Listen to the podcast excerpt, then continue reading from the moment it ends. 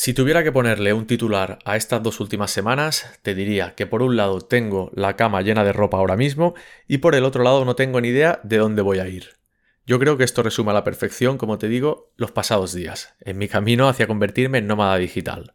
Pero a pesar de que no tengo ni idea de dónde voy a ir, puedo asegurarte de que no me voy a echar atrás porque ya he comunicado a la propietaria de mi piso que me voy, y como estamos en el país de la pandereta, me dijo que lo tenía que comunicar por escrito, impreso, firmado y puesto en su buzón. Ya me diréis si esto no se puede resolver por email hoy en día. La verdad es que la primera vez que me pasaba esto con un alquiler, pero bueno, no pasa nada. Otra de las cosas que he hecho para no poder echarme atrás es hacer público este podcast y la verdad es que la acogida ha sido súper buena, estoy súper agradecido, tanto familia como amigos, como colegas de profesión, etcétera, me han felicitado por la decisión, me han animado a que me vaya bien lejos y me pierdan de vista. Y además muchos otros ya me han estado compartiendo un poco cómo han sido sus experiencias viajeras, con otros voy a quedar en un futuro próximo para que me expliquen sobre todo aquellos que han estado en países asiáticos, que más o menos es lo que me atrae a día de hoy, o por ejemplo en países latinoamericanos. Y es que como dije en el pasado episodio, uno de mis objetivos es irme a un país que tenga una divisa menor. Respecto al propio podcast, más allá de la noticia, es decir, al hecho de que esté compartiendo este proceso, también ha habido muy buena acogida, excepto dos haters que me aprecio mucho que me decían que esto parece más un audio de WhatsApp. Pero yo creo que lo que no entienden es que son ellos quienes crean podcast cuando envían audios de WhatsApp y no lo contrario, y de ahí viene la confusión.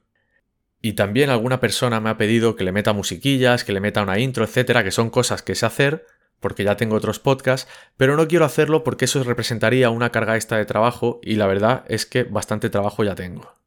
Otra de las sensaciones que he tenido estos días es un poco sentirme como un vendehumos, y es que cuando me preguntan que dónde voy a ir, pues les digo que no tengo ni idea, y entonces me recriminan que para qué lo he anunciado con tanta antelación, y entonces es cuando les tengo que explicar el por qué he creado este podcast. A lo que vamos, realmente me quedan un montón de cosas por hacer aquí antes de irme.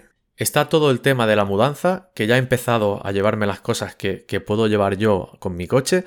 Por ejemplo, ya he empezado a llevarme ropa. Y aquí tengo que hacer un inciso, y es que me he dado cuenta de que a pesar de que toda mi ropa cabe en dos, no sé cómo describirlo esto, en una burra del Ikea que tiene como dos estanterías de tela pequeñitas, cabe todo ahí, me he dado cuenta de que tengo mucha más ropa de la que necesito.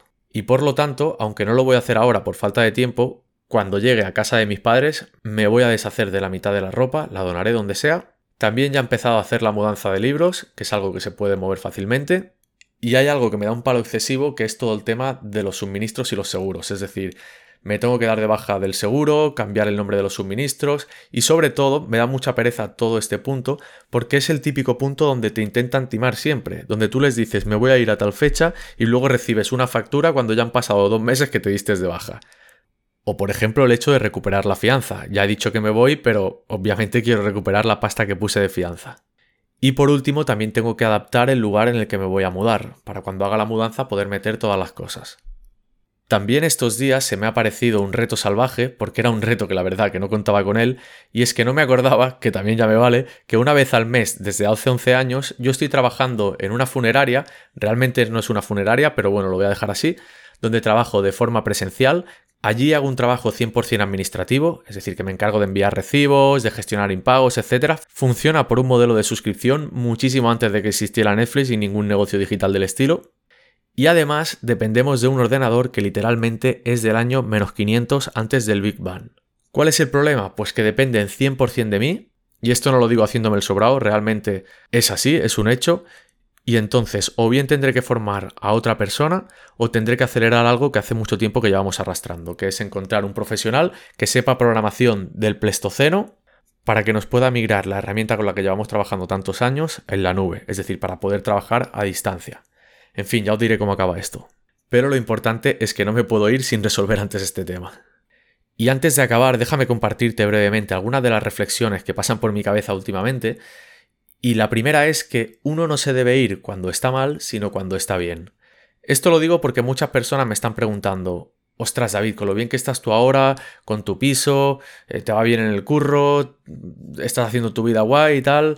Y entonces yo lo que les digo es que precisamente me voy porque estoy bien. Si estuviera mal, lo único que haría sería empeorar las cosas, estaría como huyendo, ¿vale? Y ya que en principio puedo irme en buenas condiciones, pues qué menos que aprovechar esta oportunidad. Después también ronda mucho por mi cabeza la palabra evolucionar, y es que soy un friki del crecimiento personal. Y yo considero que actualmente ya estoy bastante estancado y, me apetece ver mundo y evolucionar y a ver qué tal va todo. Y por último, me ha venido con todo el tema de la mudanza, pues el hecho de abrazar el minimalismo. Me he dado cuenta de que a pesar de que tengo súper pocas cosas, te diría que el 50% son mierdas que no sirven para absolutamente nada. Ya sea ropa o ya sean cosas que tengo por el piso que no aportan nada. Y es por eso que, como te he dicho antes, me gustaría que una vez llegue a casa de mis padres, que me haya mudado, entonces intentar vender todo aquello que no me sirva o regalar todo aquello que no se pueda vender. Y eso es todo. Por último, para que no parezca que no he hecho nada en cuanto a lo que viene siendo el viaje propiamente, tengo que decirte que me he estado mirando varias TTX inspiradoras de, estas de viajeros que, que, te cuentan un poco cómo ha sido su experiencia, súper motivacionales, etc. Y la verdad es que te explican historias que no tienen nada que ver con lo que yo quiero hacer, pero bueno, te meten como el gusanillo de, de querer viajar, ¿sabes? Y por eso no va mal. Y he llegado a ver, por ejemplo, una expedición del youtuber Lethal Crisis que hace vídeos muy guays de viajes, de destinos como muy chungos y chulos también en otros casos. Y concretamente vi uno de, varias horas que era una expedición a la Antártida que, que, era como muy peligrosa, todo muy guay, muy aventurero. Y repito, esto no tiene absolutamente nada que ver con lo que yo quiero hacer, pero bueno, ayuda a tener la motivación esta de, recuperar ese espíritu aventurero que en mi caso, al ser un sedentario total, pues lo tenía un poco apagado. Y nada más, eso ha sido todo por este episodio de Nómada la Vida. Muchísimas gracias por haber llegado hasta aquí y si todavía no lo has hecho, suscríbete para no perderte próximos episodios. Un abrazo.